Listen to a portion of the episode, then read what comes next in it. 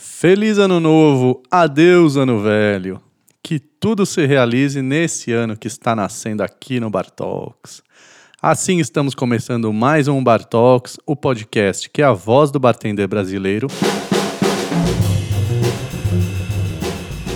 O Bartalks é uma realização do portal Mixology News, o primeiro podcast deste país.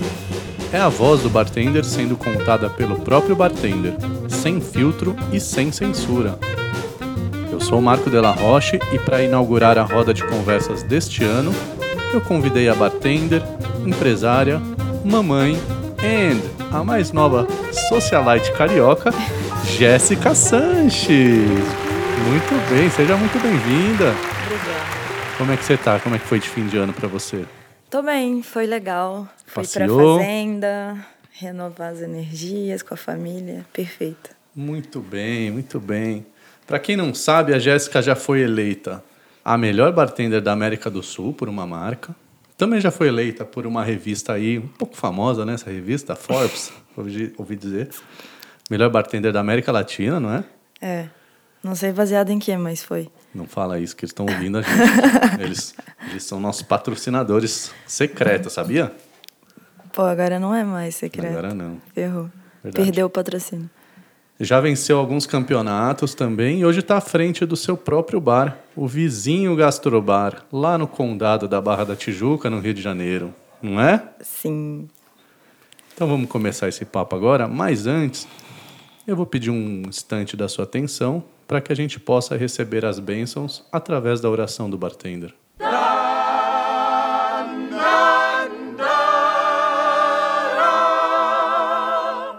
Pelo santíssimo sinal do rabo de galo redentor, livrai-nos das corote e das ais. Que nunca nos falte a simpatia de Dale de Golf ou uma dedada apropriada de Gary Regan. Não nos deixeis beber de litrão, mas lembrai-nos de não mais fechar o bar. O coquetel nosso de cada dia nos dai hoje, que a graça do mestre Derivan caia sobre tudo nós, para todo sempre. E que nos bares ninguém diga ser um mixologista, e sim barman. Bartender, pô. Mas é oração, cara. A gente já faz isso há 15 vezes. Pois é, desde a primeira eu pensei, porra, barman? É Me por- insere aí. É, é porque, então, você não tá entendendo o negócio aqui. A oração é uma tradição desse programa, né? Agora, como é que a gente faz? Ah, é, ajusta, renova. E aí não rima com amém. Aí outra, desde o primeiro, Ah, eu entendi que você falava Dave Grohl. Aí eu, caraca, ele também gosta de Foo Fighters. a gente começou esse negócio aqui desvirtuando a oração, que é a nossa. Aí no segundo que eu ouvi, eu falei, ah, tá, agora faz todo sentido. É que a minha dicção ela é do sul do- dos Estados Unidos. Aí às vezes pega um sotaque aí que até eu me confundo às vezes, sabia? Vamos falar da- das curtinhas aqui, do que está acontecendo pelo mundo da coquetelaria?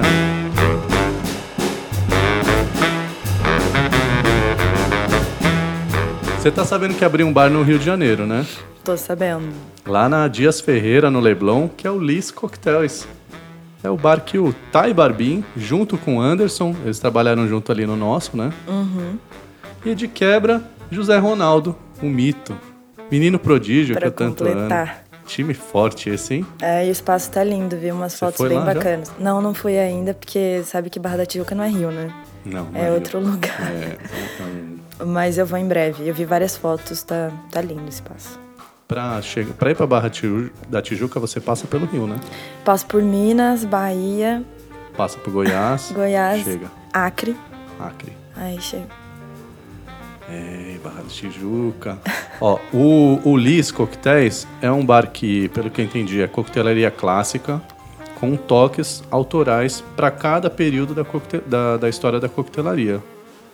E eu, e- e eu acho que o Rio tava um pouquinho carente, né, de uma abertura assim legal, clássica.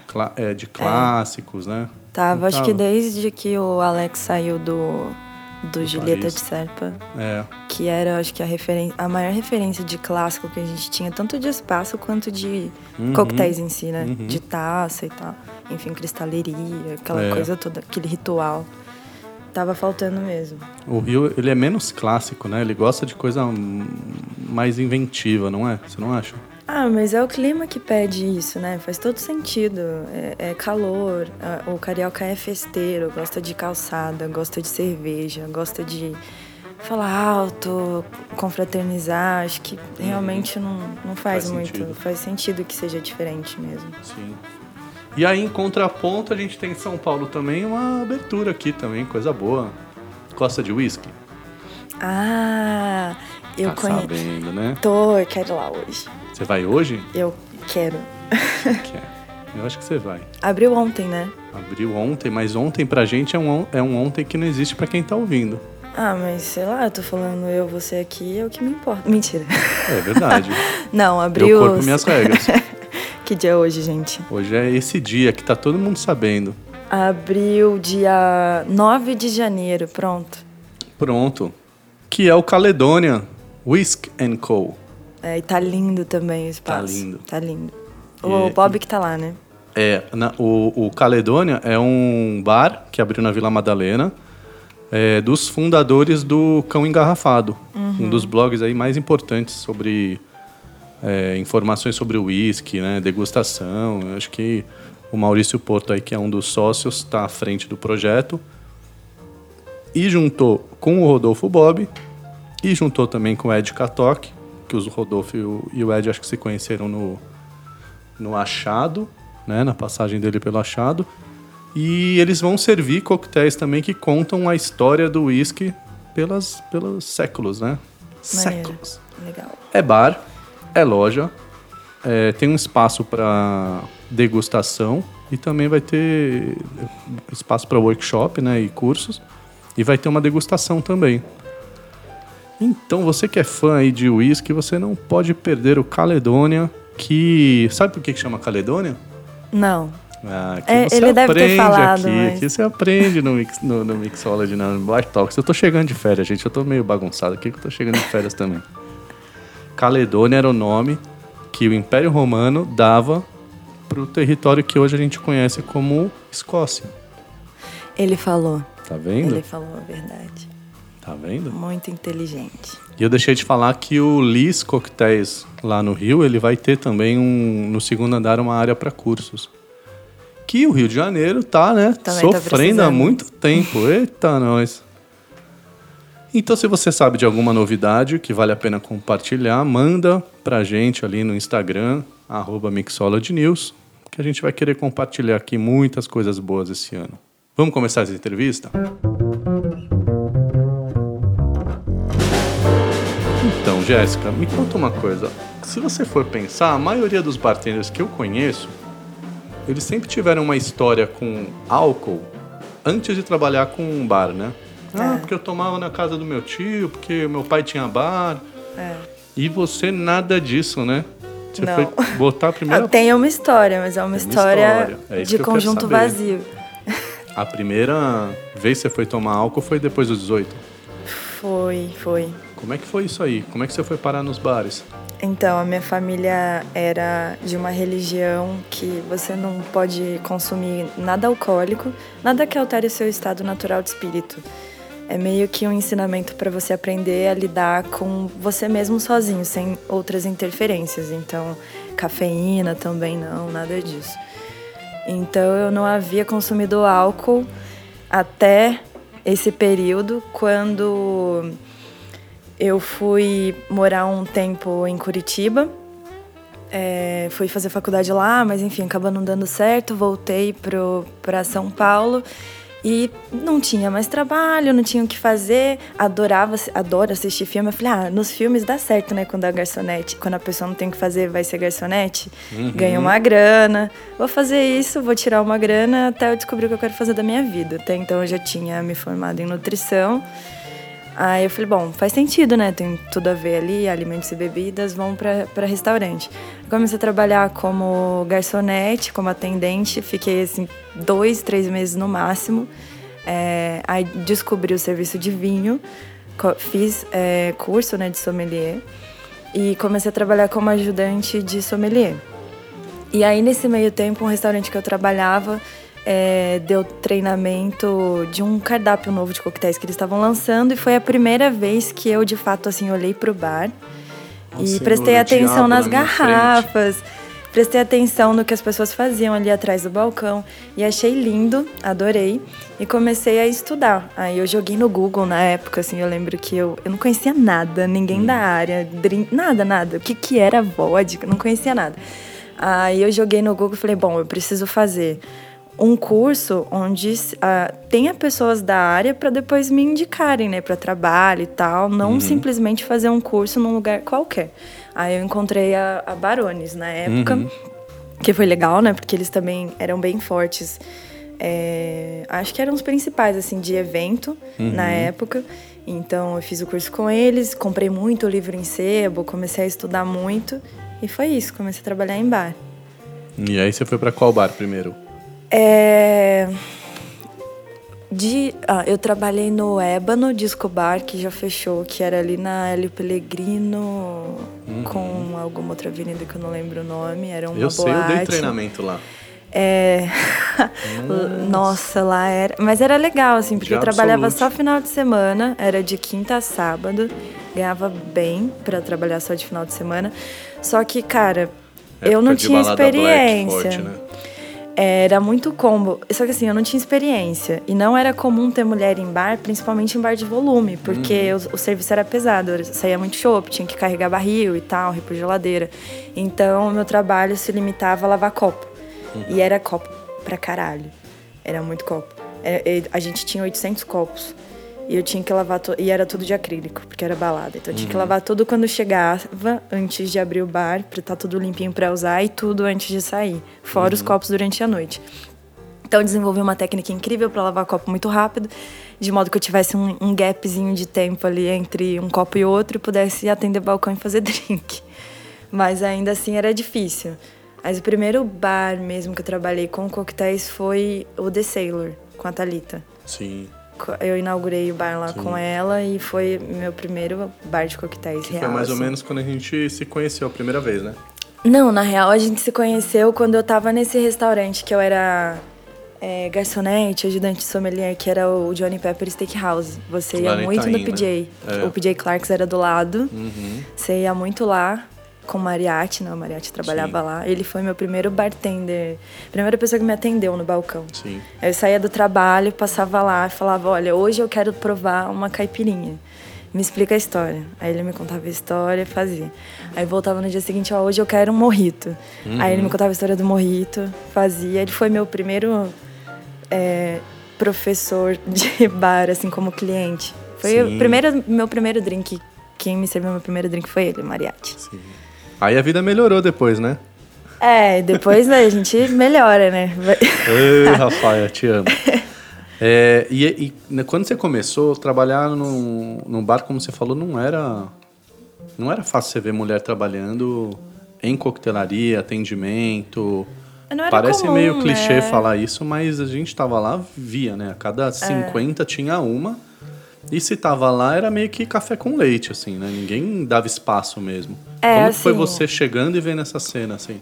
É, de fato, era difícil ver. E eu, eu passei por isso, eu, eu vi isso na pele, porque eu deixei currículo em vários lugares, inclusive no PJ Clarks, uhum. para trabalhar em bar. Chupa e era sempre mariachi. assim. É, ah, a gente não trabalha com mulher no bar. Só que eu até entendo, porque é, você vai pensar, sei lá, mais de 10 anos atrás. É, não era comum, porque a gente não tem essa tradição né, de consumo de coquetéis, de achar que trabalhar com bebida é uma coisa normal, que não é pejorativo, tem essa ideia patriarcal de proteger a mulher, da mulher ser frágil. Hum. E tudo bem, a gente nasceu nesse, desse jeito e a gente foi criado desse jeito. Eu não acho que seja bizarro falar que ah, não tinha mulher porque queria proteger, porque mulher voltar tarde sozinha para casa é perigoso, ou mulher carregar peso uhum. não é muito legal. É, mas estava começando a, a tava começando a aparecer uma mulher ou outra em bar porque era legal ter uma figura uma figura feminina ali equilibrando sabe uhum.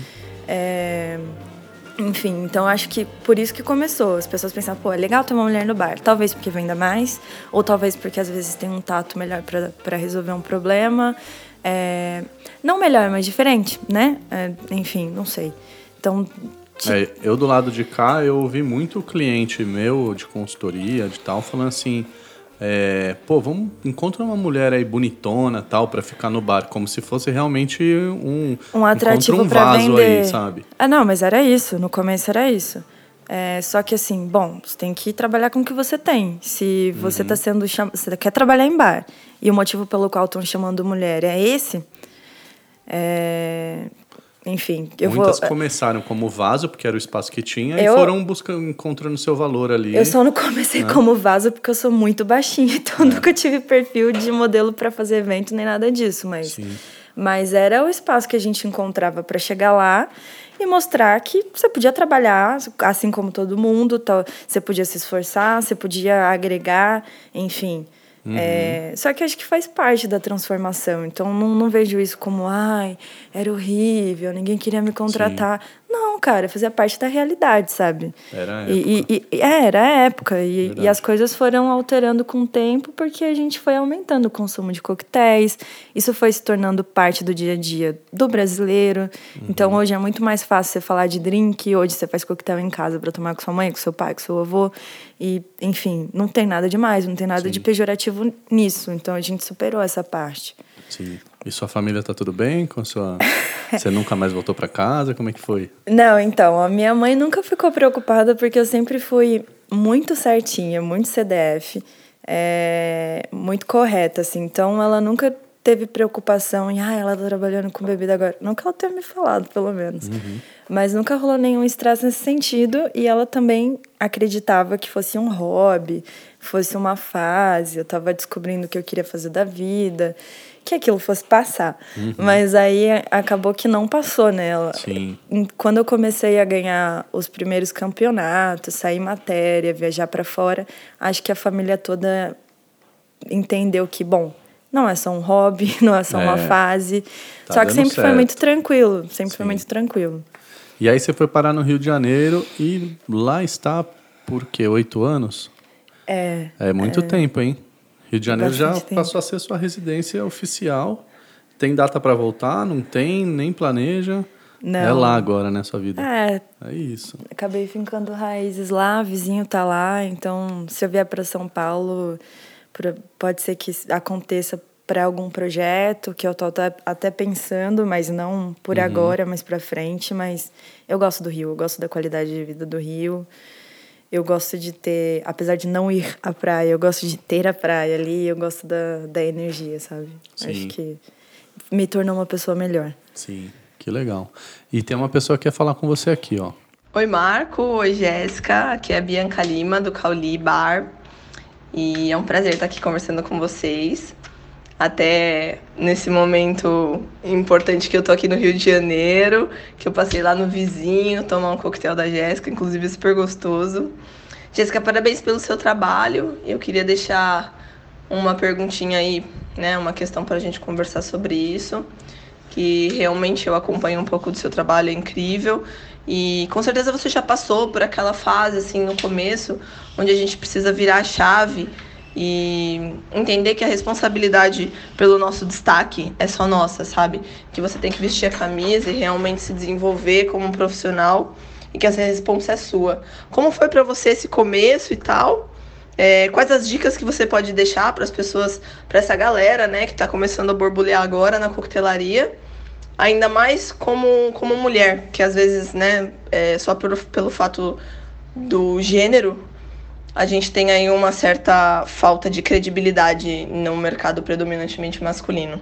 Sei que isso vem sendo trabalhado, mas o que, que você pode deixar aí é, como sua experiência e também para essas novas pessoas que estão começando nessa batalha?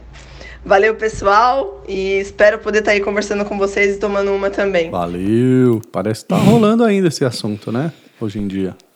É, que assunto? Assunto de, de machismo, de ah, depreciação. Sim, sempre. É, ela tá lá no Rio, eu tô aqui em São Paulo, a gente Você trocou. É, Eu conheci a Bianca há pouco tempo até. Eu fui no Cauli visitar o Silas e conheci ela. Hum. É, tá brilhando aí, né? É. Enfim. É muito bom ver novo, novos nomes para continuar esse ciclo, né, que começou. É, com certeza. É. é... Bom, eu acho que realmente o seu sucesso ou o seu fracasso dependem de você. E não, não sendo clichê, mas é, é 100% real, assim. Eu, quando estava trabalhando, eu morava aqui em São Paulo, eu trabalhava no The Sailor. Depois do The Sailor, eu não lembro, não lembro agora para onde eu fui, mas eu lembro que a minha família toda sempre morou na Zona Leste, né? Armanda. No Armanda, correto. Você lembra melhor que eu. De nada. E aí, enfim, sempre trabalhei para esses lados e, e mora, morava na Zona Leste, então eu levava assim em torno de cinco horas por dia entre ir e voltar do trabalho só no trânsito. E acontecia que a minha vida eu estava vendo que ia se limitar àquilo, porque eu não tinha tempo de estudar, eu não tinha tempo de interagir com a minha família. Eu, eu, eu tinha uma sobrinha pequena que eu, é, eu sou apaixonada por ela, pouco conseguia ficar com ela.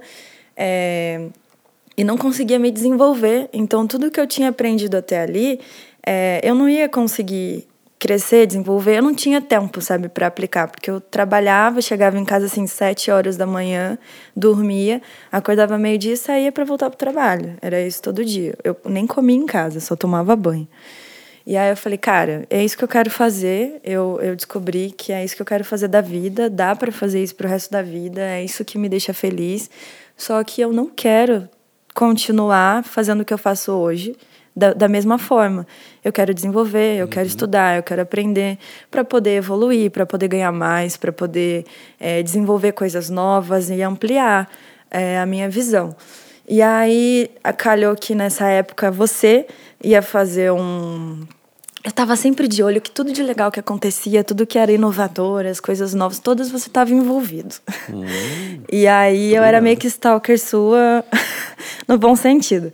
E aí eu vi que o Lelo tava com a Mixing, né, lá, lá uhum. no Rio, em Laranjeiras, eu acho, e ele postou que você ia fazer um, aquele Mixing Clan. Sim. É, que, que, que rolava. Aí eu falei, cara, eu preciso ir para lá, eu quero ir lá ver, eu quero estar no meio das pessoas, eu quero me envolver, eu quero ser vista, eu quero estar no meio de pessoas que estão gerando conteúdo bom para ver se eu consigo também, sabe, me envolver nisso. E aí eu fui, você faltou? Faltei mesmo. Faltei Fiquei previamente boladíssima. Avisado. Aí eu, bom, vim pro Rio só para primeira vez que eu fui pro Rio capital vim pro Rio só pra isso e agora? Aí comecei a, a visitar os lugares, em restaurante, em bar. E, cara, eu nunca me senti tão mal na minha vida. Eu entrei num lugar, uma casa de mate lá, sentei no balcão e falei pra menina: é, Oi, você me vê um mate? A menina não olhou na minha cara e saiu andando. Não uhum. sabia se eu tinha feito alguma coisa errada, se eu não podia sentar ali, se ela foi buscar o mate, se não tinha mate, se ela ia me atender, não ia. Isso foi unânime, assim, foi em todos os lugares que eu fui, o atendimento era muito ruim. Aí eu falei, cara, não é possível é um dos, dos maiores estados do país, da, uma das maiores metrópoles, é, o maior, a, a, maior cidade turística do país. Não é possível que o atendimento seja assim. Não é possível que não tenha várias opções de bares legais para você ir tomar um drink. Não é possível que não tenha hospitalidade, sabe? É calor, é praia. Como assim? Como as pessoas podem estar tão mal-humoradas? Não, preciso ir lá, é, preciso morar aqui, é, porque tem muita coisa a ser feita. E aí, em seguida, eu vi um post seu no Facebook. Você viu que eu fui, eu, eu, eu marquei de ir para o Rio exatamente para te permitir ir lá ter essa experiência, é, né? Uh -huh. Não mais. Eu, Léo, a gente pensou sobre isso. É, foi pensado. Na verdade, eu estava há uma semana de fazer o Mentes Brilhantes, devia ser 2013 por aí. E eu avisei é, 2012, o Lelo, eu falei, 2012. Lelo, se eu, é, se eu for, o evento não vai acontecer. Eu estou atoladíssimo de coisas. Eu vou fazer mal o seu evento aí, eu não vou fazer o evento em São Paulo então avisei antes aí, né? Tô me desculpando pra caralho aqui. Né? Mas é isso, a vida é isso, né? E, e aí... aí... te permitir essa experiência incrível no, no Rei do Mate. Indiretamente. aí foi isso. Eu, eu vi algumas semanas depois você postou que estava precisando de alguém para trabalhar no Rio. Eu falei, bom, é isso. alguma coisa quer dizer, eu vou. Aí eu fui, você falou, olha, mas não dá para você ir e ficar menos de um ano. É um projeto, não dá para largar no meio, tem que construir e tal. Eu falei, não, relaxa, eu vou, vou ficar. E eu fui sem conhecer ninguém do Rio, ninguém mesmo real, assim. Fui sozinha, família ficou, namorado na época também ficou. É, minha sobrinha pequenininha ficou, que eu era. Ela nasceu no dia do meu aniversário, a gente era muito apegada, assim, enfim, também ficou. Fui sozinha. E, e eu planejei, sabe? Porque lá eu, eu fui para trabalhar no Mesabar. É, eu morava do lado, na rua de trás. Então eu tinha muito tempo. E o primeiro ano que eu passei no Rio, eu falei: eu vou ficar aqui dois anos, vou guardar dinheiro e vou estudar. Vou usar meu tempo livre para estudar, porque afinal de contas eu não conheço ninguém aqui, não tenho família, não tenho o que fazer. Vou trabalho e estudo, é isso que eu vou fazer. E eu me planejei. Foi pesado, porque eu sou muito apegada à família. Então, uhum. todo sábado eu saía de madrugada do trabalho, ia para a rodoviária, pegava um ônibus, chegava domingo de manhã em São Paulo, passava domingo com a minha, com a minha sobrinha. Voltava domingo à noite para o Rio toda semana durante assim uns seis meses. Meus Continuou primeiros... fazendo a mesma viagem de ônibus que você fazia em São Paulo, no trabalho. É, é, só que assim, eu, durante a semana eu conseguia trabalhar e estudar muito, Sim. coisa que eu não, não tava conseguindo fazer é, em São Paulo. E foi. É, o reflexo disso veio muito rápido. No primeiro ano que eu estava lá, eu ganhei vários campeonatos, segundo ano também. Consegui uhum. mostrar meu trabalho para as pessoas, consegui me desenvolver é, ser uma profissional muito melhor do que eu era antes, porque eu, tava, eu podia estudar, eu podia aplicar, eu podia focar no que eu estava fazendo. E foi isso, assim, não tem choradeira, sabe? É isso, se você quer mostrar seu trabalho, seja. É... Porra, a menina fez uma pergunta, eu tô aqui meia hora falando de mim, não respondi, que merda.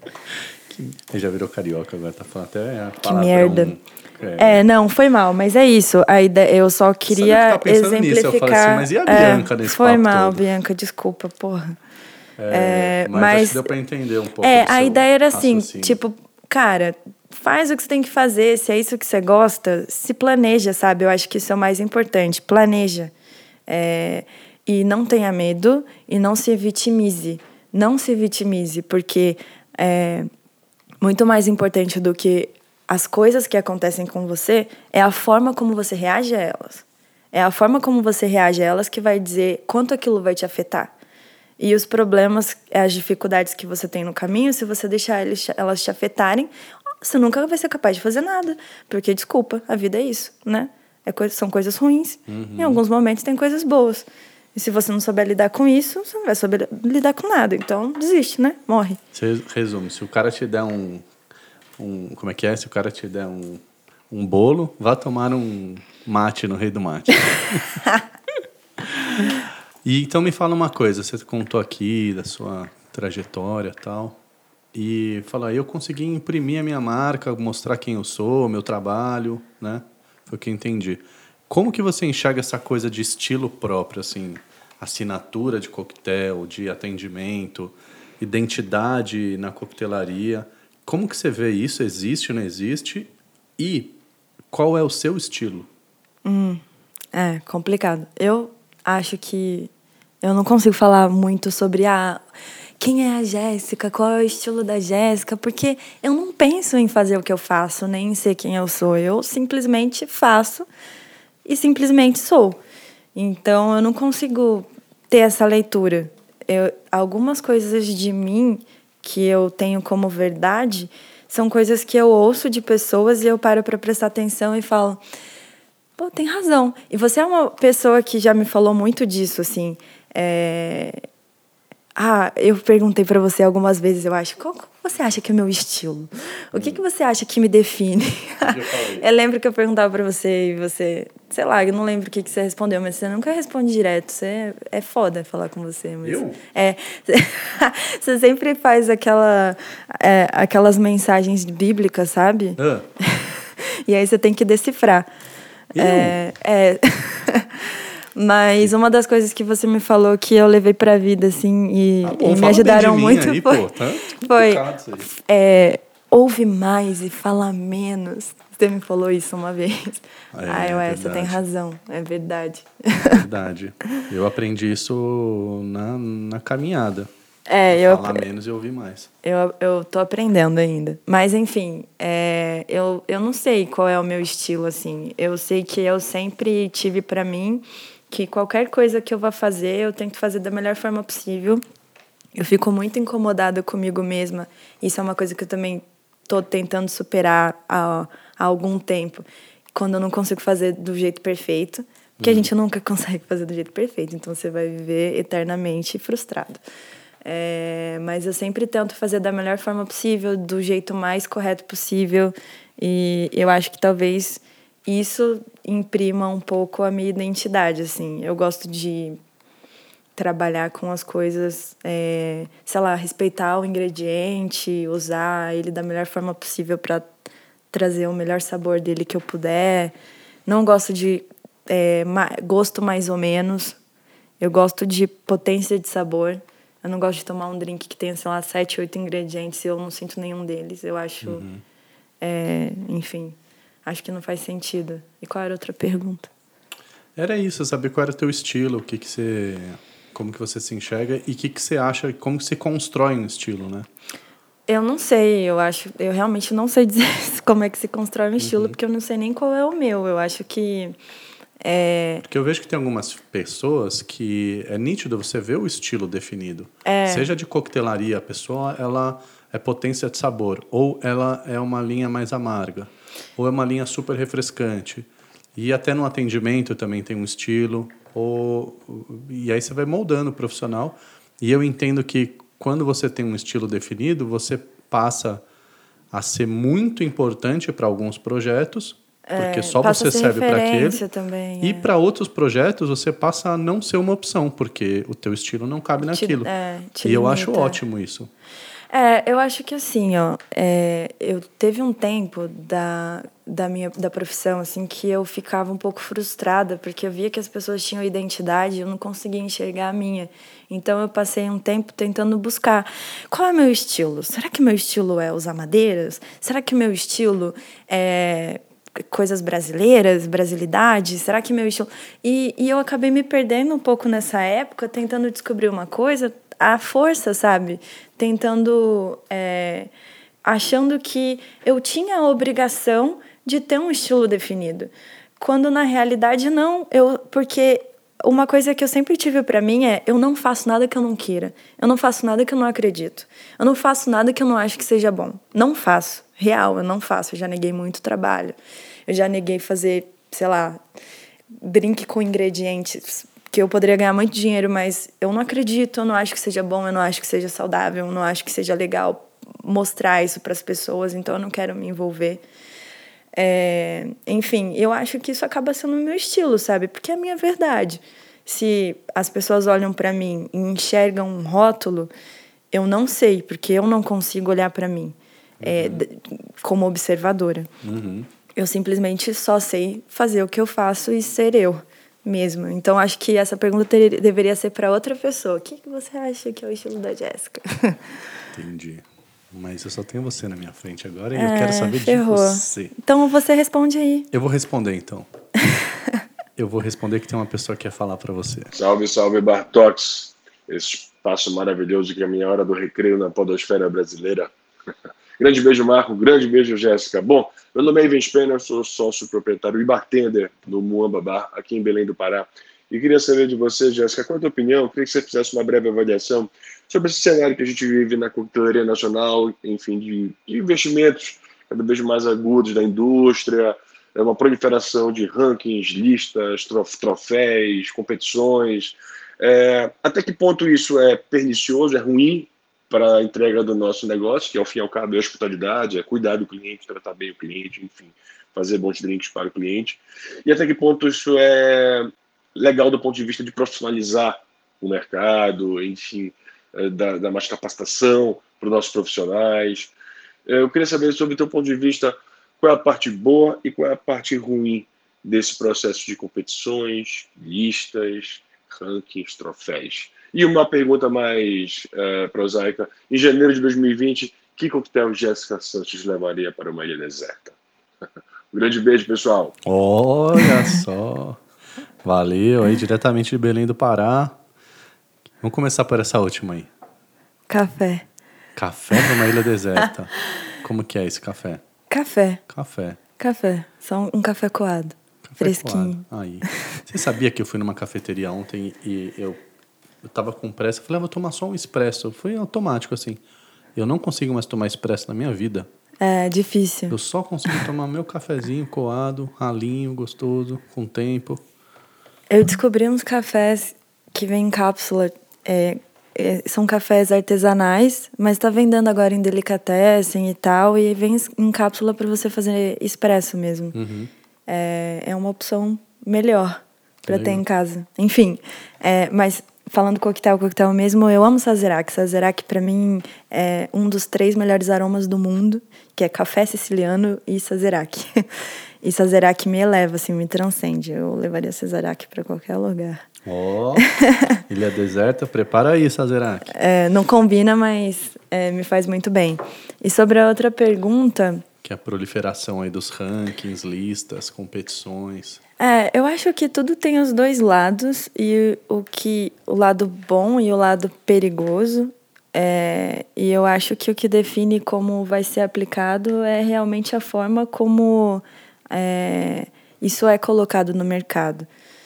Existem muitas competições que, que eu acho que desenvolvem, que fazem as pessoas é, se preocuparem mais com algum assunto específico, quando tem contexto, quando faz sentido, é, movimenta um assunto novo que talvez esteja precisando que as pessoas olhem para aquilo. É, sei lá, sustentabilidade, que tá meio clichê falar disso, porque as pessoas Demais, só usam a palavra, cara. as pessoas só usam a palavra, mas não a ação. Mas, enfim, eu acho que a gente pode usar isso as marcas, a indústria pode usar competição, ranking para coisas boas. O que está acontecendo é que a gente teve uma era, pelo menos é o que eu enxergo, a gente teve uma era de, de pessoas na área de bartenders muito bons, é, mixologistas, whatever, é, mas eu não vi essas pessoas sendo mestres e deixando um legado eu não vi isso acontecendo com uma frequência tão grande. Porque a gente veio. Isso, isso é cena nacional. Nacional, tá. sim. É porque acho que ainda rolava aquela história de eu vou guardar o que eu conheço para mim, para manter a minha posição, enfim, não sei. Uhum. Mas eu vi muito disso quando eu comecei. E agora o que eu vejo, o reflexo que eu vejo são várias pessoas novas que não tiveram um mestre a gente sabe que a gente não tem muitas opções de escola no, no Brasil, uhum. são poucas opções, menos ainda as realmente boas, essa é a realidade. Uhum. É, a gente sabe que a gente não tem um curso de longa formação, que seria muito necessário. Então, tem muita gente falando sem embasamento. Tem muita gente. Tem muito melhor bartender do Brasil, sabe? Que, uhum. que fala. Eu vejo muito isso, as pessoas falando, ah, eu fiz um shrub de arroz. Cara, peraí. Você sabe o que é um shrub? Dá para fazer shrub de arroz? É, sabe, esse tipo de coisa. Então, acho que tem muita, muita gente se preocupando com o título pelo título, porque essa é a realidade. As pessoas que consomem, o consumidor final, ele é leigo, né? Essa é a realidade e nem precisa saber sobre bebida para beber. Uhum. Só que ao mesmo tempo, como ele é leigo, quando você fala, olha, eu sou fulano de tal, melhor bartender pela revista tal, pelo campeonato tal, de sexta-feira, de drinks com água com gás e limão. E as pessoas acreditam, Sim. sabe? É, eu acho que, que tem a parte boa, sim, porque é, quanto mais campeonato tem, mais visibilidade tem, mais ranking tem, mais aproxima o consumidor final desse mundo, mais faz com que isso seja normal, com que uhum. beber, coquetel, bebida faça parte do nosso dia a dia de uma forma saudável.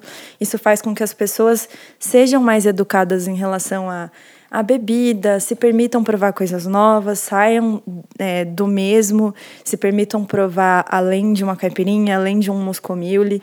É, é, eu acho incrível essa aproximação do consumidor final, poder fazer um drink em casa, ter um gin muito maneiro hoje no bar para comprar, ter uma tônica muito maneira, ter um ingrediente que você tem no seu bar, o cara pode ter na casa dele.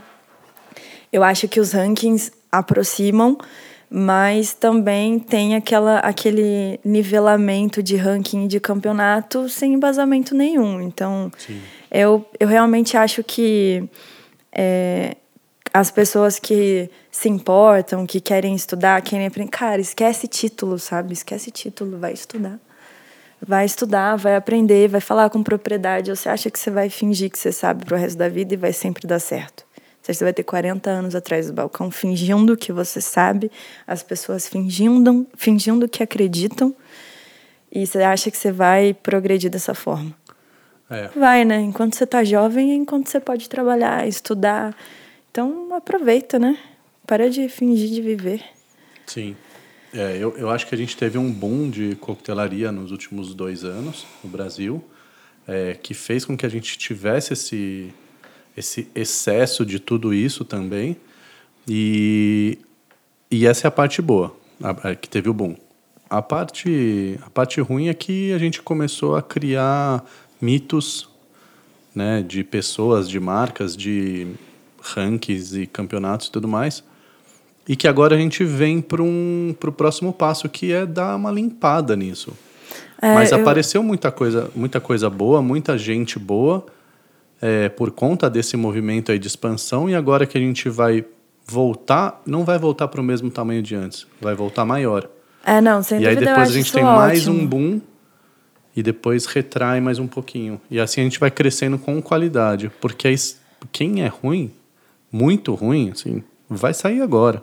Mas eu nem tô preocupada assim só com profissional, sabe? Porque as, desculpa, mas as pessoas hoje têm acesso ao que você tem no seu bar, na sua prateleira, elas têm acesso em casa. Então o cara não sai da casa dele para tomar um gin tônica no seu bar. Ele não se arruma, não bota, não toma banho, passa um perfume, a mulher se maqueia. É, não, ele não faz isso tudo só para tomar um gin tônica. É um evento. Sair de casa, ir num restaurante, num bar, é um evento. É um momento especial. Então o cara não vai no seu bar para tomar um drink. Ele vai por causa da energia, ele vai por causa da companhia, ele vai por causa da, da, da música, ele vai porque o atendimento é legal. É, então, assim, as pessoas tão mais exigentes. Ela não vai voltar no teu bar se não tiver o, o conjunto, sabe? É. É, e eu acho isso incrível porque de forma natural o que não tem conteúdo vai ser eliminado. É, se você não tem um bar com conceito, vai ser eliminado, vai fechar. Se você não é um profissional que procura fazer as coisas com verdade, você não vai sobreviver. O que me preocupa são os monstros que a gente criou com isso. Que é, por exemplo, é, acho surreal, você está num campeonato sério e tem uma pessoa ali que não entende nada de drink, que toma um gole e fala: Nossa, meu Deus, que incrível, é o melhor Blood Mary que eu tomei na minha vida. Tá. Aonde você tomou Blood Mary na sua vida? Uhum. Ah, é o primeiro. Você sabe que vai no Blood Mary? Ah, é o melhor da vida Ah, dela. eu não sei. sabe, é, a gente sei, tá sei. dando asas para pombos, como você fala. Eu? é, hashtag não alimente pombo sem asa. É, é exatamente. é uma outra frase isso. para ficar no radar. Eu acho, mas eu, que eu já estou ficando um senhorzinho nessa profissão, eu lembro de ter visto muita gente entrando, com, igual você está falando agora, talvez aconteceu nos últimos tempos, cinco anos atrás, e saíram, dez anos atrás, e saíram então a gente sempre vai ter espaço para essas pessoas, porque quando vê uma safra nova, vão sobrar poucos bons, muitos médios e muitos vão sair porque não levaram a sério. Ah, isso e faz aí parte a gente vai ciclo, construindo. É normal. E o que é. eu acho legal é que a gente, como a gente tem uma profissão hoje de um longo prazo, né, a gente estendeu a, o tempo útil desse bom profissional, a gente está acumulando pessoas boas. Então tá sobrando menos espaço para quem é ruim tomar o microfone ou tomar é, o, o, o, ir, no, ir no palco e dar o seu show. Não sei. Não Polêmica! Não Fale tenho, mais sobre não isso. Não tenho tanta certeza Eu sobre gosto. É o vinheta isso. para polêmica. Não tenho tanta certeza sobre isso. Eu tenho visto muita gente rasa e muita gente dando é, dando o microfone para isso, sabe? É, isso so- me preocupa. Soma-se a isso um momento que a gente vive aí que foge da coquetelaria, que é a. é, como é que chama? A pós-verdade, né? As pessoas que realmente nunca leram um livro sobre o assunto, nunca fizeram um curso, nunca experimentaram Mas são aquilo, críticas sobre o mas assunto. são especialistas e, e, e- e é, é um momento que a gente vive em, talvez em É, é um todas as fenômeno profissões. mundial, na real, porque assim, é- é- as redes sociais fazem muito isso, Uhum. né? Eu vi, é, quando eu, eu tava aqui em São Paulo ainda, tava uma onda de vários foods, Instagrammers e sei Uhum. lá o que, como é que chama, de tomar Negroni, viu, carré, e nem sabia o que era. E começaram a postar, e como essas pessoas tinham vários seguidores, aí todo mundo começou a tomar Negroni, viu, carré e o caralho. E e, só que assim, a pessoa toma, pedia um Negroni, quatro garrafas de água, porque era um gole no Negroni e três goles na água. É, então, assim, é, falar que gosta, falar que, que sabe o que é, é, o que você posta nas redes sociais. é, Às vezes as pessoas têm é, muita influência sobre gente nova, só que não tem embasamento para falar e as pessoas novas não sabem filtrar. Isso que me preocupa. É, enfim, mas É. acho que faz parte. Eu acho que e- faz parte demais, cara. É, é, os bartenders não teriam chegado a uma massa de clientes tão cedo para falar de Vucarré como essa galera fez. E aí os clientes começam a chegar no balcão, no seu balcão e pedir, porque foram influenciados por outro lado. Então, e a gente vai construindo uma história que é torta assim mesmo. E ninguém eu- vai controlar esse negócio porque que se alguém controlar, já deu errado. Então a gente acho- vai olhando. Eu acho que pode entendendo. ser. Foi uma coisa boa? Foi. As pessoas começaram a falar mais sobre clássicos, se permitiram Uhum. provar coisas novas, mas ao mesmo tempo, quantas pessoas eu não conheço que bebem, é, que não sabem o que é tomar um gole de um drink e falar: caralho, eu quero mais um gole desse coquetel, sabe? Uhum. É realmente ser um, um, um gole gostoso, sabe? Uhum. E, e para mim é o mais importante. É, mas, enfim, não, é, tem um lado bom, tem um lado que preocupa. Você sabia que eu tenho uma teoria aqui que é a seguinte: é, eu prefiro um bar cheio de pessoas mediamente satisfeitas e retornando sempre do que um bar que eu tenho que ficar pescando a pessoa que vai achar o bar incrível, maravilhoso e eterno, porque não existe muito desses. Não. É melhor você ter um bar constante com pessoas que não têm altas expectativas, porque ela também não vai ter altas frustrações, e você não vai ter que calibrar o seu, o seu, é, a sua hospitalidade para atender aquela alta expectativa surreal dela, que é um esforço chato pra caralho, o perfeito não me interessa. E, e é melhor você ter um bar. Parece, sabe aqueles barzinhos de que a gente vê no verão europeu? A galera se fala assim, gente, o que vocês estão fazendo aí? Não estamos fazendo nada. E por que, que vocês voltaram aqui hoje também? Ah, para não fazer nada. Mas por que, que vocês estão passando aqui todos os dias do verão? Porque tá legal não fazer nada. E o bar tá bem, cheio, feliz, todo mundo contente. Ah, mas a vida real não é assim, né? A vida Talvez- real é que no seu bar, no mesmo dia você tem clientes que têm uma expectativa média, tem clientes chatos pra caralho e tem aquele cliente que não tá nem aí. Você pode Sim. servir um drink bosta, o cara tá nem aí. Então, assim, você tem que saber lidar com todas as situações, essa é a Sim. realidade. Mas o que eu digo é que eu, Mas- eu, não, eu vejo muita gente. Te cortei demais agora, né? Não, pode falar. Eu vejo muita gente Filho focando. Agora você que me cortou com uma agressão desnecessária ao vivo e gravada, que fique isso registrado. Pode aqui. falar palavrão. É, pode falar. É que agora você já falou uns 10. É, eu vejo a gente focando muito na, em atender a alta expectativa de um cliente que a gente nem sabe se está com alta expectativa e deixando de lado um- uma média razoável de clientes que vão voltar sempre só porque o lugar é ok. Tá, mas isso não é um interesse em atender o cliente que tem uma expectativa alta, não. Isso é muito pessoal.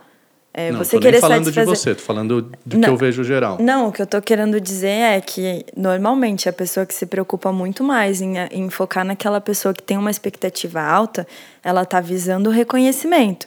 Então é muito mais por ela que ela tá fazendo aquilo Uhum. Isso. do que pelo cli- cliente em si. É disso e que a eu tô gente se esquece de que o, o, o, o foco disso é as pessoas se sentirem bem. Uhum. É você dar, é, ter um, um, um serviço de qualidade, ter. é, ser linear o seu serviço, ser linear a qualidade do que você serve, ter conteúdo, você acolher as pessoas, é, ter hospitalidade, enfim, é uma soma de tudo e você manter uma média alta, se possível, com linear. É, quando você se preocupa em, sei lá, o cara que tem uma expectativa super alta, que vai no meu bar, eu sei que aquele cara, ele é, sei lá, jurado de sei lá o quê, ou ele é, é, jornalista, ou ele trabalha na área. Desculpa, você não está preocupado em exercer o que você se propôs. Você está É. preocupado com você, com a sua imagem. É disso que eu tô falando mesmo. E um exemplo bem prático, assim, é quando você pede, sei lá, você tá, foi no bar, pediu um Fitzgerald, chegou. Seu Fitzgerald que é um drink absolutamente fácil, besta e, e ótimo. E aí você chega, aí você tá tomando seu drink, tranquilo, e vem o bartender ou o garçom e fala assim, e aí, como é que tá o coquetel? Primeiro que eu não te dei espaço pra você vir aqui nesse momento atrapalhar meu ritual com o meu coquetel. Aí você fala, tá bom, obrigado. Mas tá do seu jeito? Você fala? Sabe, essa coisa, tipo, ou seja, o, o- a equipe é, quer fazer o cliente ter uma alta expectativa e uma alta felicidade forçada, porque o cara só quer ser médio. É, não, eu tenho, eu tenho É, é um exemplo do que eu vejo acontecendo. É, assim, essa é, preocupação demasiada em, em, ser aceita, em ser aceito.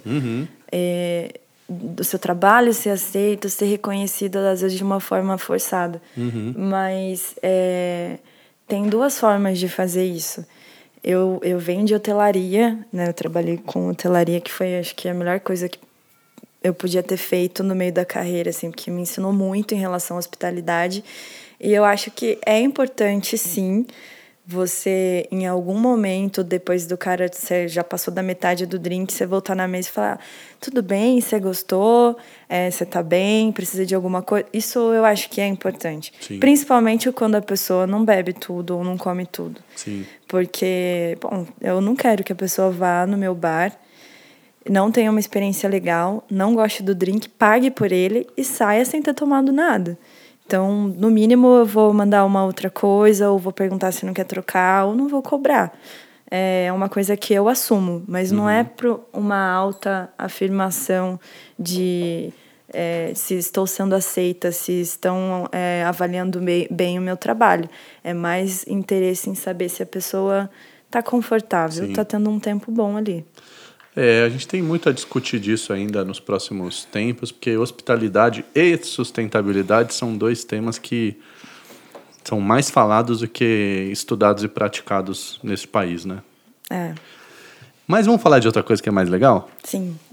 É, você é mamãe, Sim. né? Mamãe de uma filha, uma menininha linda demais. Agora eu tenho mais um filho. Eita, eita, Não, é o Ginger. Quem é é um Ginger? cachorrinho. cachorrinho. É, Mas vamos falar de Sofia aqui. vamos. A Sofia tá com três e meio. Vai fazer quatro agora. Vai fazer quatro. Como é que foi essa coisa de. Você tava lá no Rio, né? Num, uma escalada profissional, de repente vem gravidez. Como é que foi família? Como é que foi o mercado? Como é que ele te viu? Falou, nossa, agora a Jéssica tá fora do mercado. Ou não? Te apoiaram? O que, que você viu de preconceito, desafio? Acho muito. É, se já é machista esse mercado, se já é preconceituoso, né? A gente sabe. Porque ah, mulher é frágil. Né? A gente ouve muito, mulher não aguenta levar caixa. Mulher grávida ainda, imagina, não consegue As pessoas fazer uma falam, caipirinha. falam isso porque não conheceram a Mega. É verdade, é a verdade, Mega é cara. foda. E queria saber como é que foi essa experiência para você. É... Bom, eu tava no Copa, né, quando eu fiquei grávida. Não foi planejado, mas foi a melhor coisa não planejada que eu poderia ter feito na minha vida, porque Depois que você tem um filho, você muda completamente sua visão de mundo. Uhum. É, Tenha você... dois pra você ver, então. Eu estou bem com um. Obrigada. É, e assim, acho que você fica mais humano, você é, se coloca mais no lugar das outras pessoas. Você, eu meio, meio que renasce, assim, porque você sabe uhum. como que é, é ser criança, porque você lembra, porque você provavelmente tem crianças na sua família. Você sabe como é ser adulto, né? Ser jovem, ser adulto. Você sabe como é ser idoso, porque você também convive com pessoas da cidade mas você não sabe como é nascer, como é ser bebê, como é ser um recém-nascido, como é a experiência de você enxergar a luz pela primeira vez, sentir o sabor de, um, de uma comida, textura, é, querer botar a boca em tudo. É muito. É, é surreal, assim, é uma experiência incrível ver uma criança crescendo. E aí você fica mais sensível com o mundo, eu acho que você fica mais humano e você se sente mais completo também. Então, enfim, é, foi muito bom ter Sofia. Eu, quando ela nasceu, eu comecei, quando eu estava grávida, eu ficava pensando, bom, as, as contas não vão bater, né? A conta não fecha. Eu, eu ganhava muito bem, mas mesmo assim eu precisaria voltar pra, a trabalhar com ela tendo quatro meses de idade. E, eu, e, o hotel, você sabe, que te suga muito o uhum. seu dia. Eu trabalhei durante a, a minha licença. Trabalhei de casa, porque tinha necessidade de eu trabalhar e eu gosto do que eu faço, então também não me importava. Mas assim, eu via que se eu voltasse pro hotel, ela ia ficar ou numa creche ou com babá, eu ia ter um gasto maior, não ia aproveitar minha filha. Eu falei, bom, Sofia é prioridade daqui para frente. Saí do hotel, o, na época, o, o pai dela também saiu e a gente falou: ah, vamos é, fazer evento, vamos ver o que, que rola fazer, fazer consultoria, que na época também estavam rolando várias consultorias para mim. E vamos nessa, ela é prioridade, vamos cuidar dela, vamos ficar em casa com ela, não vou abrir mão de ficar com ela pelo menos os dois primeiros anos da vida dela, que eu acho que são primordiais. E aí saí do, do hotel, é, e tudo começou a dar muito certo. É, porque eu coloquei o que era prioridade na frente, sabe? Então começou a aparecer várias consultorias, apareceu um projeto de um, de um shopping que abriu, o Vogue. Eu peguei todos os restaurantes do shopping para fazer. Em seguida surgiu a oportunidade de abrir o vizinho, que era um espaço que não tinha. Ah, eles não tinham ideia do que ia ser. Então, assim, abri o bar e eu não posso dizer que tenha rolado preconceito. Talvez tenha, mas eu nunca foquei, sabe, nisso, assim. É, eu, eu escolho muito o que eu vou fazer. Eu só faço coisas que eu realmente acredite. Então, eu acho que eu muito mais escolho o trabalho do que o trabalho me escolhe, sabe? Uhum. É, e se as pessoas me trataram diferente porque eu tava com a minha filha no colo, era um lugar em que eu não queria trabalhar. Então, uhum. para mim, saía do caminho. Sim. É óbvio que eu estava num momento de carreira que eu podia escolher isso, graças é, ao meu trabalho, é. ao meu esforço. É, mas, enfim, não, foi muito providencial. a gente vai deixar registrado aqui, graças à minha não ida ao, ao Rio de Janeiro. né? Porque quem está aqui é. ouvindo lembra disso. Mas é isso, Mentira, assim. Pelo amor de Deus. Eu acho que nos últimos anos eu tenho visto muito mais as pessoas é, me chamarem para fazer alguma coisa porque eu sou mulher do que deixar de me chamar porque eu sou mulher. Uhum. Isso me incomoda muito. É, teve uma empresa que me chamou para fazer consultoria e eles falaram: não, a gente queria muito uma mulher, porque mulher tá em alta, tá todo mundo falando de mulher, vai dar muita matéria, a gente vai botar uma chefe na cozinha também. É, a gente quer pauta, a gente está focando em, em agência para divulgar, em assessoria. É, eu, eu falei: olha, eu queria que você me contratasse pela, pelo meu profissional, né? É, eu acho melhor você procurar outra pessoa. Até porque eu não, não falo sobre isso, eu não vou me vitimizar, eu não vou falar que minha vida foi difícil, eu não vou falar que eu sofri preconceito, eu não vou falar que me mal. Não vou, sabe por quê? Todas as vezes que isso aconteceram, eu caguei. Eu caguei. É, é, machuca, é chato? É, mas quer saber? Foda-se, eu vou ficar perdendo meu tempo com isso, sendo que eu tenho um, um objetivo muito maior, que é fazer as coisas darem certo, que é planejar a médio e longo prazo, que é fazer as coisas acontecerem, que é construir.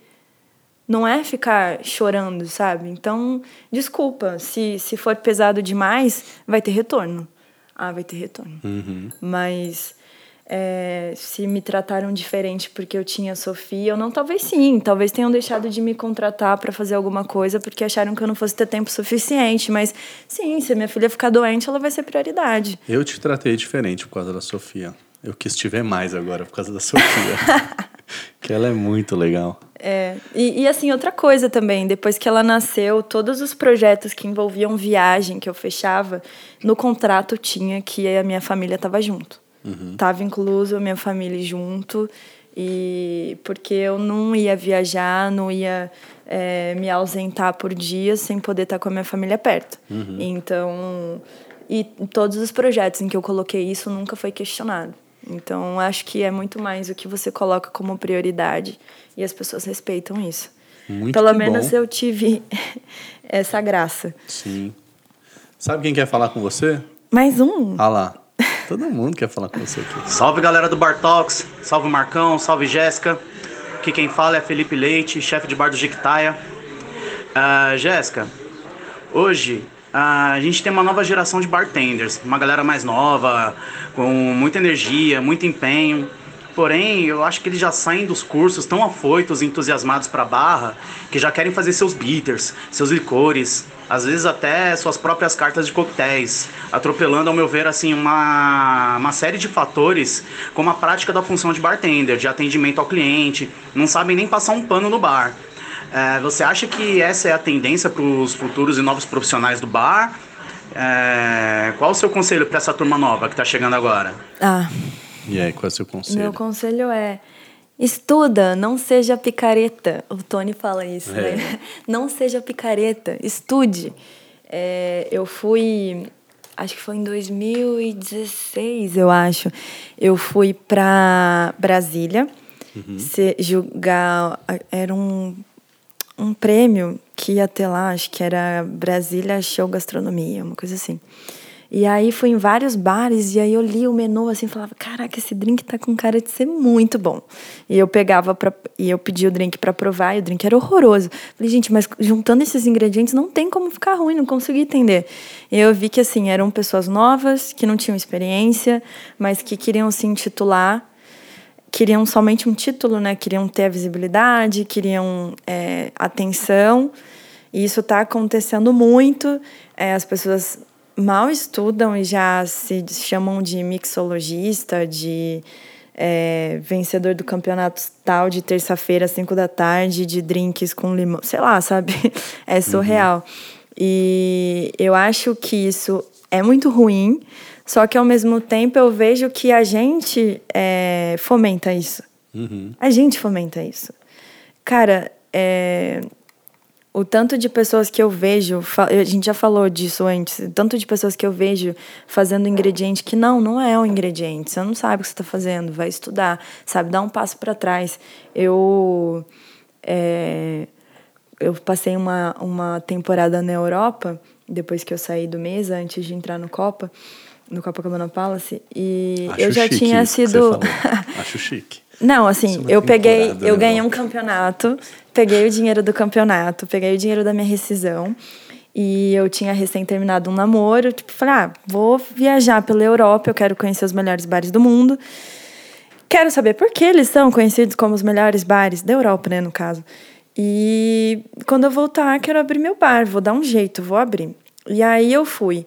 E eu trabalhei em alguns bares de ajudante, lavando copo, vendo o que as pessoas faziam, sabe? Sentindo energia. E eu já tinha sido chefe de bar em vários lugares, mas assim, foda-se. Eu tava aprendendo tanto ali, sabe? Com pessoas que tinham tão, tão, um um tempo tão pequeno de profissão.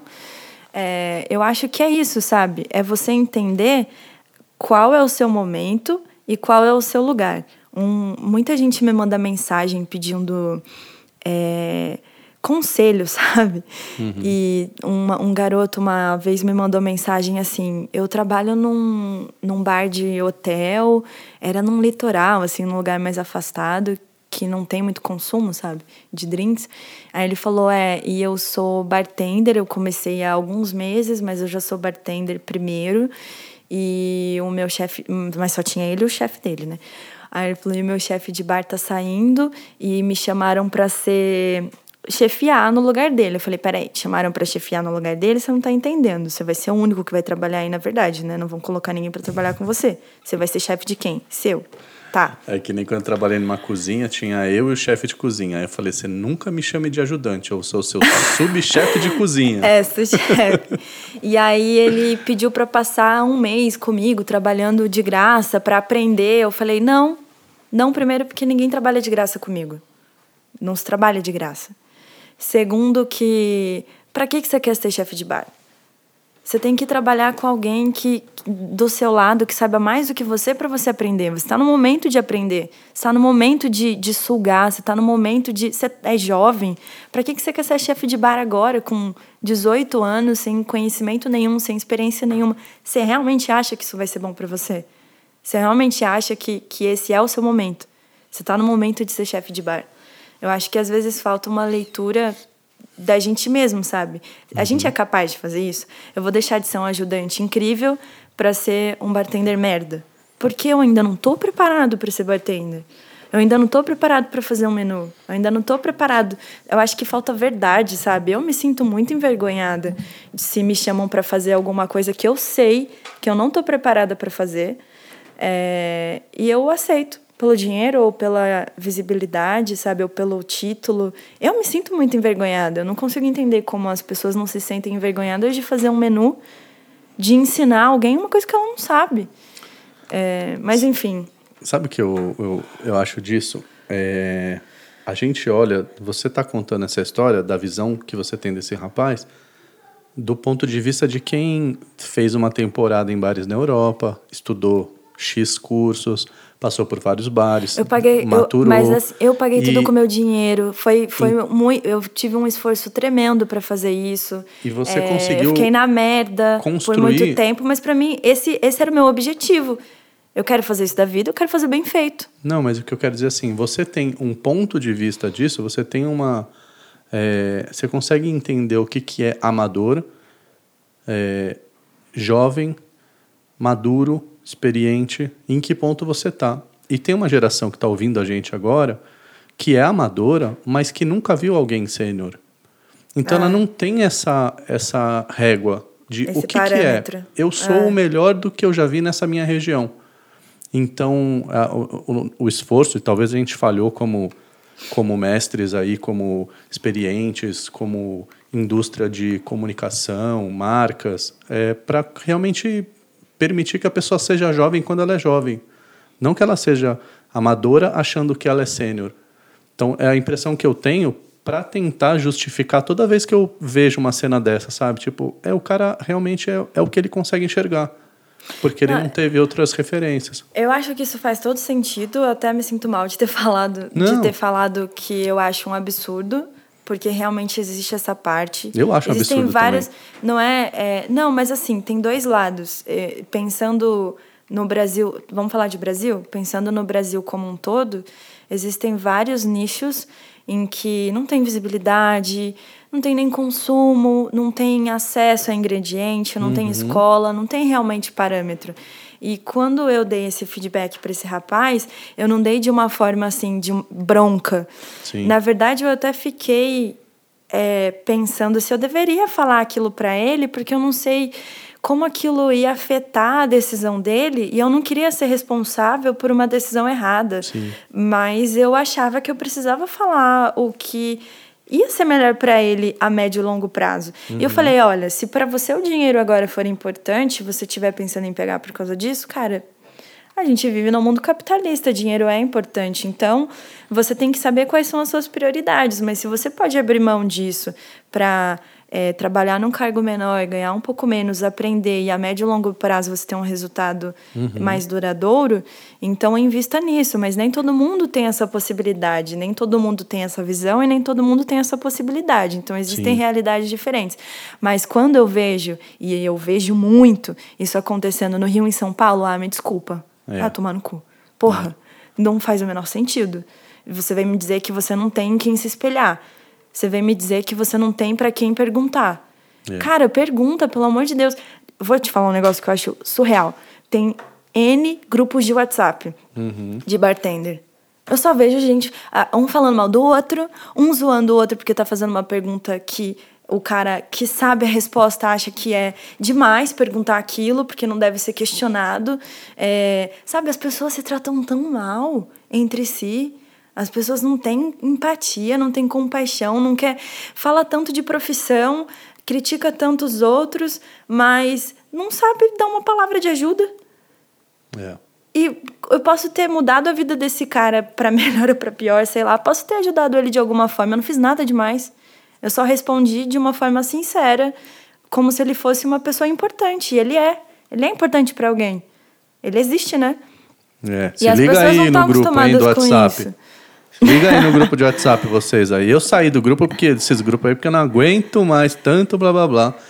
Perda de tempo ao invés de a gente focar em realmente oh, construir, né? No que eu puder ajudar, é, eu sempre ajudo. Acho que eu, às vezes perco até muito tempo, assim, sabe, tentando ajudar as pessoas. Não é perder tempo, mas eu invisto muito tempo tentando não, é ajudar. É um tempo tem, nosso que a gente tentando dar em outro conselho, lugar. mas eu tenho tanta coisa para fazer no dia a dia, Sim. sabe? Não dá para ficar é isso. Por exemplo, me manda um recado falando assim: é, vem cá, tem um evento para fazer tal, eu precisava usar Fisales. Me passa uma receita. É, Oi. É. Sabe? É, é falta de tipo, bom senso. Como né? faz? Vem cá, me chamaram para fazer uma consultoria. Como que, que preço que eu ponho? Oi. Eu comecei a perceber. E aí você começa a ver quem é que está mal é, assessorado e quem tem má fé. Que é folgado. Que é folgado, é. que tem má fé também, que, que, que é aproveitador.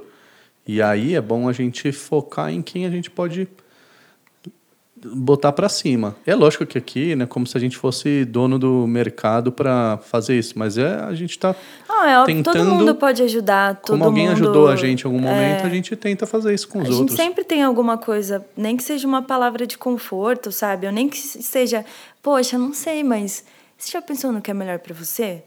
Sabe? Você não precisa ser especialista em nada para dizer isso. E às vezes só isso basta. Mas eu percebi que a forma como as pessoas se tratam, é, tanto na internet, é, nas, na Facebook, Instagram, no, no, no WhatsApp, é tão feia, sabe? Tão asquerosa que durante o dia, às vezes eu abria assim e via alguma coisa surreal acontecendo no grupo, aquilo me afetava. É. Afetava a minha energia, eu passava a ficar, tipo, parte, parte do dia bolada. Eu não sabia por que eu tava daquele jeito e depois eu percebia. Ah, foi porque eu vi alguém tratando mal. Eu, caraca, eu vou, vou sair, tô fora disso. E aí é onde eu, eu realmente recebi a iluminação desse hashtag não alimente pombo sem asa, né? Porque é isso, gente. É bom que a gente não falou nomes aqui, porque não alimente pombo sem asa. Não fique falando de quem não está agregando, de quem está só causando, de quem está desmerecendo o outro. É, olha, eu, ou quem está eu... ocupando um espaço que, tipo, cara, dá espaço para o outro. Para deixar bem claro, eu não estou falando de ninguém específico. Eu, eu não pensei, pensando. eu não pensei em ninguém e nem eu não personifiquei enquanto eu falava.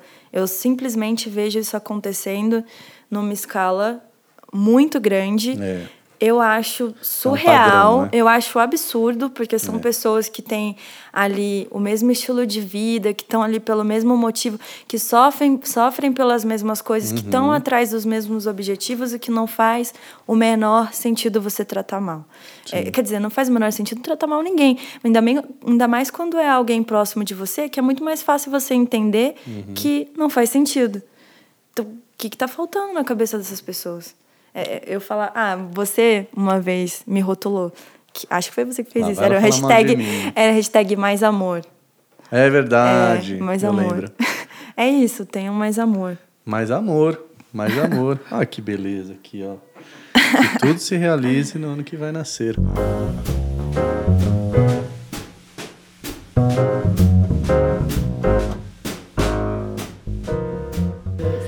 Quais são os próximos passos de Jéssica Sanches nesse mundão de vizinho vai abrir filial em Miami, tô sabendo, Dubai. A gente teve proposta eu já. sei, eu sei. Tá lá, minha, minha equipe de jornalismo é afiada. Ó, só grande equipe.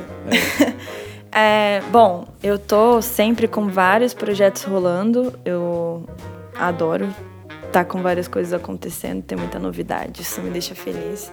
No momento eu tô com um lançamento de é, bebidas enlatadas, coquetéis enlatados, que são disruptivos. A ideia é a gente romper essa barreira de que o coquetel é elitizado, que você tem que gastar muito dinheiro para beber, que é só um nicho.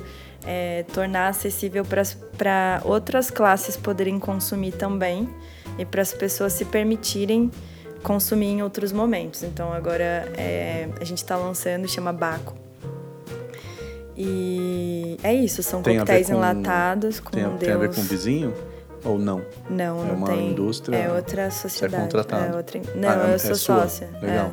E quando? E as receitas são minhas, algumas são do vizinho, que são clássicos muito famosos, Uhum. é, que fazem muito sucesso. Não só lá, alguns menus aqui em São Paulo que eu fiz, eu também sempre coloco um drink que eu sei que é sucesso no Rio e que vai ser legal aqui. Ahn, e que mais? E são todos E quando naturais. vai? E quando vai? Vai- Naturais. vai- Naturais? Sem... Ele, a, gente já tá, a gente já tá com ele disponível, mas para divulgação. Então, é, Então a gente já tá né? divulgando aí, indo nos bares, dando para as pessoas provarem, ver o que acha. Não vejo a hora Por de enquanto a gente tem dois a- sabores, a bolsa entrar mais sabores agora. trazer os meus. É, eu podia ter trazido um para Tá vendo? hoje, poxa vida. É, pô, legal saber disso. Ó. É, e é isso, o vizinho vai abrir filial também esse ano. É, a gente ainda tá fechando o lugar. Rio de Janeiro, São Paulo. Rio, Rio. é, Zona Sul. Rio de Janeiro vai sobreviver? Vai, Rio de Janeiro tá renascendo das cinzas. Porque, pelo amor de Deus, né? Olimpíadas, Copa do Mundo massacrou, coitadinho do Rio. É, não, Não mas a gente isso, não. a gente tá com profissionais muito engajados. Eu tô muito eu, eu tô muito orgulhosa da cena que, que a gente tá vivendo no Rio hoje, que é tão despretensiosa e ao mesmo tempo tem tanta qualidade, sabe? Tem meninos e meninas muito jovens é, fazendo as coisas com muito carinho, com muito tesão e, e com muita verdade, sem pretensão nenhuma, sabe? Mas não importa o que você tá fazendo, você faz um gin tônica, eh, sabe? A tua energia, a forma como você atende, o que você se preocupa quando você serve, enquanto você tá fazendo aquilo, dizem muito mais sobre qualquer coisa do que o tipo de drink que você vende. Então eu tenho visto muito isso no Rio e eu tô muito orgulhosa da cena que tá rolando lá. Então sim, Que ótimo. acho que Rio de Janeiro tem boas coisas pra acontecer Que bom. pra frente. Vamos fazer um bate-bola? Rapidinho? Vamos. Bate-bola. Que pergunta que você responde lá é pá, pá, pá, pá. Vou tentar. Pelo amor. Ó, quais foram os seus mentores de bar? Thalita Simões, você e quem mais? Mariachi, né? Indiretamente ali. Piratinha. Ah, eu não sei se eu não posso falar ainda. Não posso falar o que, que o Mariachi vai fazer em Santos, mas acho que no próximo Bar Talks eu Não vou posso poder. falar, falei. Não, não, eu não falei. Eu falei que ele vai fazer em Santos alguma coisa legal. Legal. Mas ó, eu não posso falar ainda. Mas eh, vai ser legal. É, quando que o cliente tem razão? Ah, até esbarrar no respeito. Qual é o ingrediente indispensável na sua coquetelaria?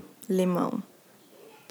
Qual é o seu drink favorito? Ah, agora você já falou, né? O Sazerac, já pronto. Meu drink já favorito. sei. É. Não, mas olha, tem dois. Hoje, né? Tem que, porque às vezes muda, né, com o tempo. Não, Hoje. Sazerac é sempre, Hum. mas eu tenho tomado muito Aviation. Ah, é? Muito, adoro. Tá gastando ali, né? É, eu, não tenho, eu brinco com a galera que eu não tenho maturidade pra ser dona de bar, porque eu chego no bar e eu, não, galera, vamos tomar um gin tônica, vamos, vamos beber aqui, vamos levar um drink ali pra aquele cara que ele tá com uma cara de triste, vamos lá comer. Sabe, eu. não, eu já. Não faz um aviation pra mim. E olha que eu não bebo, né? Eu nunca bebo inteiro. Eu dou dois goles e o drink morre ali. A galera Sim. fica bolada. Pra que figura você gostaria de servir um drink e ainda não rolou? Ahn, Pra Sofia, eu quero servir o primeiro drink alcoólico dela. Olha. Porque é surreal, ela é incrível. Ela, ela adora, assim, desde pequenininha a gente fica muito em hotel, né? Eu trabalho muito viajando. Então a gente chega no, no café da manhã, sempre tem várias opções de suco. Ela nunca escolhe, ah, eu quero laranja. Vai ela, mamãe, mix." coloca um pouquinho desse, agora um pouquinho desse. Aí ela prova, ah, tá muito doce. Tipo, eu acho que o primeiro drink dela, assim, vai ser muito legal. Óbvio que só daqui 14 anos. Que bom. que bom que você pensa assim. É, do que, que você se arrepende nessa vida? Ah, ah, óbvio que a gente se arrepende de várias coisas, mas se eu tivesse a oportunidade de mudar, eu acho que eu não, não mudaria nenhuma delas. Pensando assim por cima, porque. Não, eu não mudaria porque eu acho que Quero as piores coisas que aconteceram polêmicas. na minha vida foram as coisas que mais me fizeram sair da minha zona de conforto, mais me fizeram repensar o que, que eu tô fazendo, se eu tô fazendo certo, me mudar e evoluir. Então, assim, óbvio que coisas ruins são ruins, mas foram todas elas, sem exceção, foram muito boas para mim, assim. Então, eu eu me arrependo de várias coisas, mas eu não mudaria nada. Talvez eu me eu uma coisa que eu me arrependa muito, mas eu já tô aprendendo a, a ser melhor é falar mais eu te amo para quem eu amo. Ah, que bom saber disso. É, tô melhorando nisso. Sofia me fez mudar nisso. É, que bom. É o amor. Quando- Quem era você na escola? Você era a bagunceira? Nossa, CDF? eu era a CDF que sentava na primeira carteira, que todo mundo queria colar, mas ninguém queria ficar junto no recreio. Caramba. Eu era estranha. você não era, né? Eu sou, né? É. Filho da puta. Vamos falar do momento Nostradamus. Você conhece esse momento? É um Não. momento assim que a gente, cara, vai registrar isso aqui pra eternidade. Quem é o bartender ou a bartender, né? É, porque eu posso falar isso aí. É. Que você está vendo evoluir muito nos últimos tempos. Quem e por quê? Que você acha que vai estourar daqui a pouco? Olha, eu não sei vai se ganhar prêmios de terça-feira, às 5 horas da tarde. Eu não sei se vale, mas tem uma pessoa que trabalha comigo que eu Vale. nunca vi crescer tão rápido. É, e é tão foda, assim. Talvez eu não tenha nem tido oportunidade de, de dizer isso, sabe? De uma forma tão clara, porque eu sou meio militar, assim, sabe? Eu fico puxando, puxando e, e, e questiono e faço... Não, vai lá, aprende. Não, vem cá, não é desse jeito, tá errado. Eu sou muito... é, Então abre seu coração militar, pessoa. talvez eu não tenha dito tantas vezes você é foda. Momento, abre o seu coração. É o Gabriel Machado. Ele é um menino que fez curso de bar. O Murilo me indicou ele porque conheceu ele na escola do Michel Agnes, inclusive lá, lá no Rio. Tava precisando de alguém e aí ele começou a trabalhar. Surgiu uma vaguinha no bar. Ele ele não sabia fazer drink. E hoje ele é o meu primeiro bartender. Ele tem uma qualidade é, surreal, assim. Ele ele é muito focado, ele conhece vários coquetéis clássicos. Às vezes ele vira pra mim e fala: Vem cá, vou fazer tal drink pra você, vê se você gosta. E, tipo, eu nem lembro que esse drink existe, sabe? Ele é surreal. Eu nunca vi uma pessoa crescer tão rápido quanto ele. Pronto, parou já. Pronto. já fiz a declaração. Ótimo. Parabéns. Obrigada, você é incrível. Pronto. Aí, vamos pra saideira então. Se você pudesse escolher, qual seria a sua última frase para sua filha? Nossa. Poxa, fiquei triste agora porque eu pensei na última frase pra minha filha. Que horror. Não sei, deixa eu pensar. É... Ah, eu acho que eu sei. É, que é uma coisa que eu tenho dito pra mim mesma e para a galera que trabalha comigo há algum tempo, há pouco tempo. É... Trate as pessoas como se fosse sua mãe.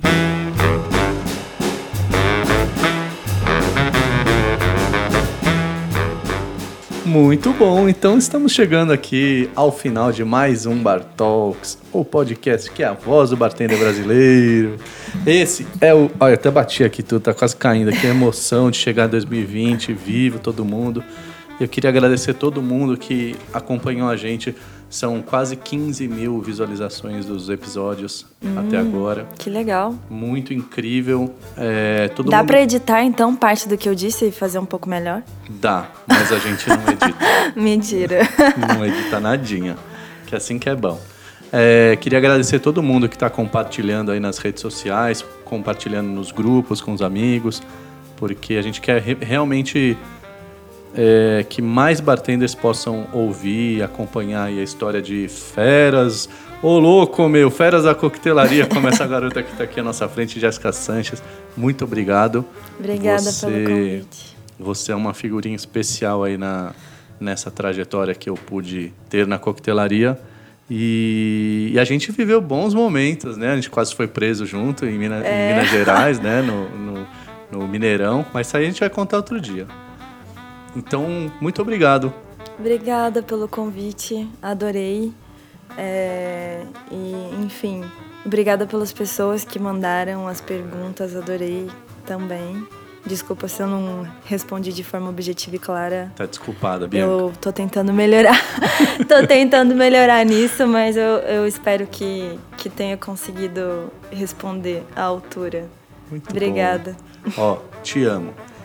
Te amo também, de Ai, verdade. Viva o amor! Estamos encerrando assim mais um episódio do Bar Talks. E você pode enviar para o nosso Instagram seu comentário de quem que você quer assistir, ouvir, ver, sentir, amar neste, nesse podcast que é o Bar Talks. Então, nos vemos. Eu quero Tarantino.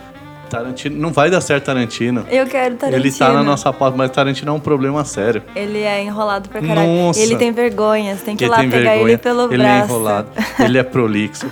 Não vai dar, é... vai dar três horas de programa. Vai, verdade. Esse verdade. é o, pro... o, Ele é prolixo demais. Tarantino, te amo. Te amo, Tarantino. Vem pro Bar Talks. Todos vocês, eu amo vocês. Beijo.